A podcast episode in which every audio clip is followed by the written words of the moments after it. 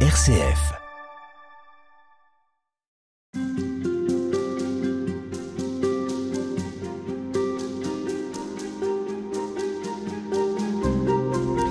Comment conduire Dieu là où il ne semble pas être À cette question, Madeleine Delbrel, poète mystique du XXe siècle, répond dans un de ses écrits qui s'appelle La liturgie des sans-offices et que vous avez choisi de faire figurer dans ce livre, Père Gilles François. bonjour. bonjour.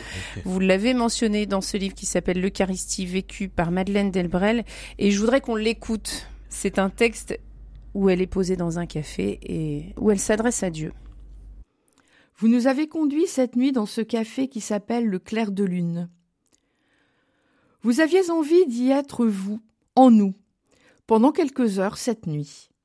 Vous avez eu envie de rencontrer à travers nos misérables apparences, à travers nos yeux malvoyants, à travers nos cœurs mal aimants, tous ces gens qui sont venus tuer le ton.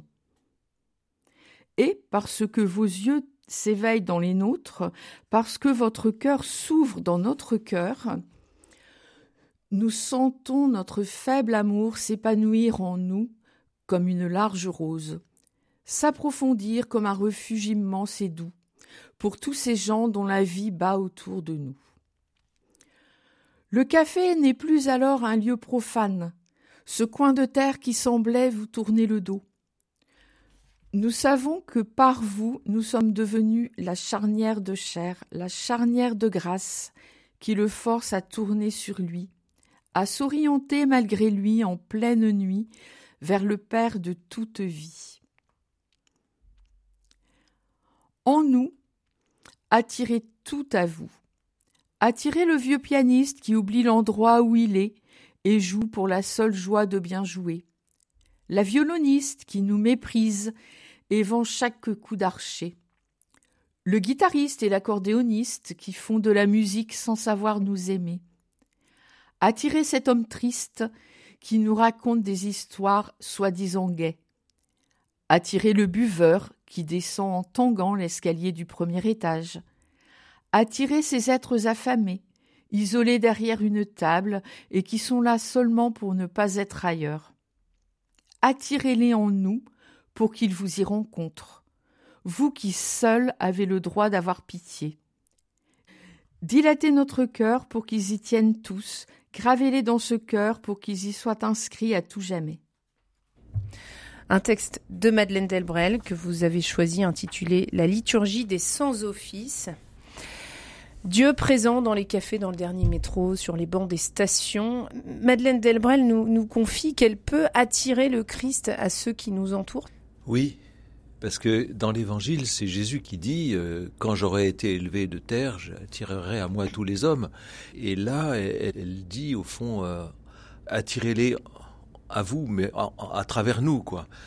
Or, c'est un peu étonnant parce qu'elle reste silencieuse. Euh, visiblement, elle cherche pas le contact avec les personnes. Elle est là dans une attitude assez contemplative. Alors, moi, je pense qu'elle sort de chez sa mère qui habitait derrière la place d'Italie et elle retourne à Ivry. Et là, la maison, le 11 rue Raspal, c'était une maison qui attirait beaucoup de monde. C'était un, bourdonnement permanent du, matin au soir. Hein, elles étaient d'ailleurs plusieurs pour accueillir. C'est la petite maison où il y a sa communauté, la charité. La charité, oui. Elles étaient trois, quatre en permanence, dont Madeleine. Hein. Et avant de retourner, elle a ce moment qui semble être purement contemplatif, mais en même temps on est vraiment dans l'expression du désir. C'est pas simplement son désir à elle, c'est Dieu qui dit. Euh, mais elle, trouve que Dieu, vous avez eu envie de rencontrer à travers nos misérables apparences, à travers nos yeux malvoyants, à travers nos cœurs mal aimants, tous ces gens euh, qui sont venus euh, tuer le temps. Ils sont là au café. vous aviez eu envie d'être vous en nous. Hein et donc euh, c'est son désir et elle n'a pas tellement l'intention d'ailleurs d'aller euh, parler avec les gens pour les évangéliser à ce moment-là. Elle le fait à d'autres moments, hein. mais là euh, donc c'est peut-être quelque chose de, cette expérience qu'elle a envie de revivre, que de, de sentir que Dieu a, a envie d'être là, quoi. Lui-même, c'est étonnant. Dieu a envie d'être là au café, le clair de lune, place d'Italie, à Paris, à Bon, en 1945, 46, je sais pas, à peu près à cette époque-là. Et, oui, parce que c'est le lieu où peut-être qu'elle avait simplement, elle aussi, ce désir de ne pas rentrer tout de suite à la maison. Mmh. Hein, après, elle reprend le métro, elle raconte dans la suite de cette prière qu'elle va prendre le dernier métro. Hein.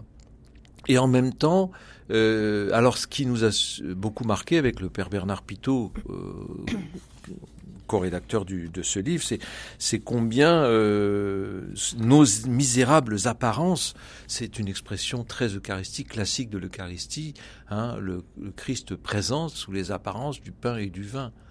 Et là, et le Christ est présent sous nos misérables apparences, parce qu'elle a communié peut-être le matin, elle est allée à l'Eucharistie, elle y retournera le lendemain, et donc euh, elle est comme incorporée au Christ.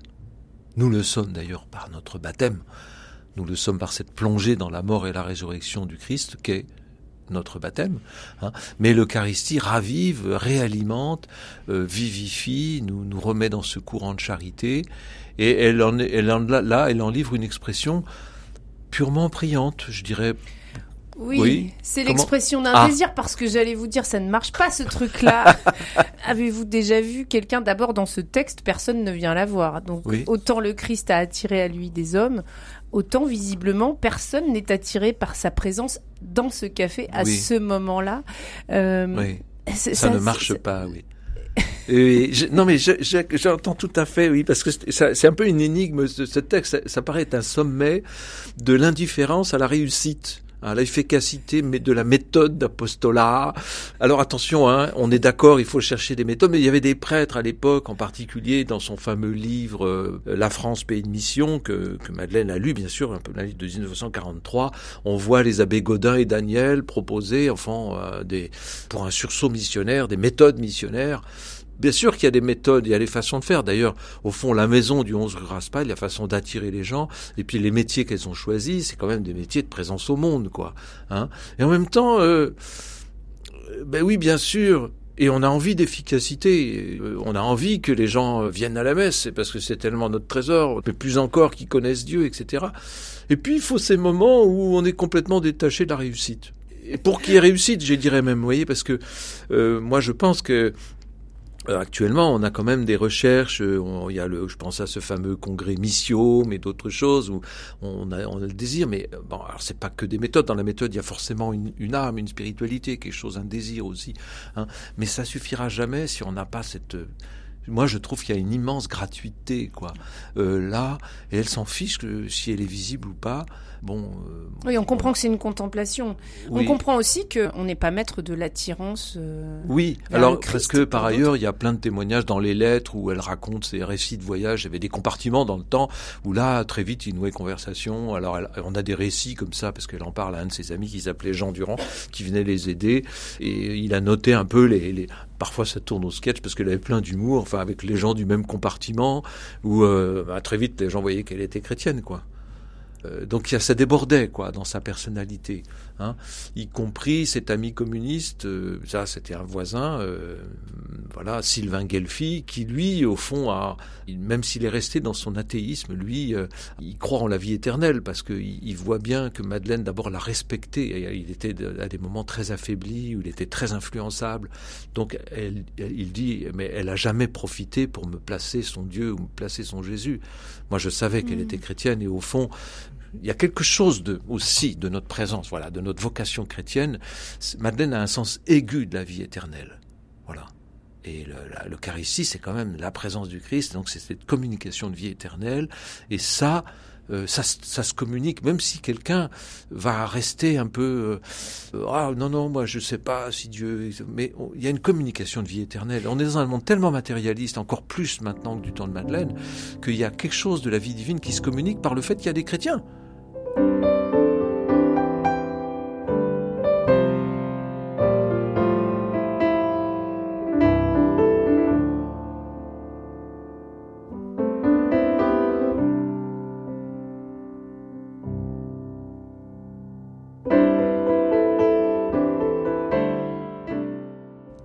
Ça se traduit par quoi le, sens aigu de la vie éternelle?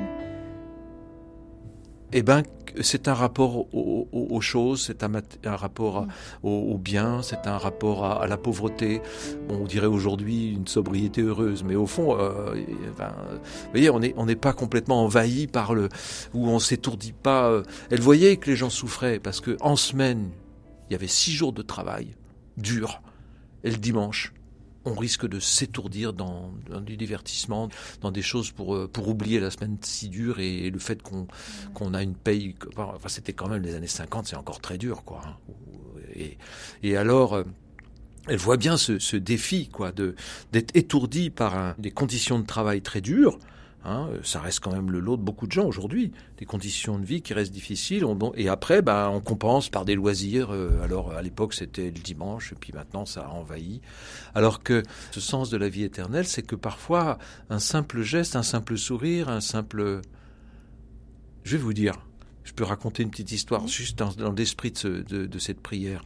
Une fois, c'était elle-même. Elle était partie en Italie. Hein, et en fait, elle attendait son train c'était une période assez difficile de ce petit groupe dont je vous parlais, la Charité. Euh, elles, elles, ont vécu une crise interne. Elle était assez isolée. Sûrement c'est après la mort de ses parents. Et elle attend le train. Elle a presque plus d'argent. Elle mange une toute petite assiette de crudité et elle pleure. Elle est toute seule. Personne ne s'occupe d'elle. Et il y a quelqu'un qui vient lui offrir un café et qui lui dit simplement vous prendre ce café. Et alors elle est complètement, elle se dit bah ça c'est une communication de vie, de vie éternelle, c'est la bonté de Dieu. Elle sait même pas si cette personne est chrétienne, mais ça c'est profondément la vie divine qui se communique, dont les chrétiens nous savons bien que nous n'avons pas l'exclusivité. De toute façon nous serons jugés sur l'amour. C'est pas notre carte de messe qui sera demandée au moment du jugement dernier, c'est est-ce que tu as aimé? Donc ça c'est partagé, non? Seulement s'il n'y a pas des chrétiens qui savent que la source est en Jésus-Christ, que la source est dans l'Eucharistie, bah, on perd quelque chose de majeur, quoi. Et ça, elle en était convaincue. Madeleine Delbrel, dont vous avez étudié les écrits et toute la vie. Merci beaucoup, Père Gilles François. On vous retrouve demain.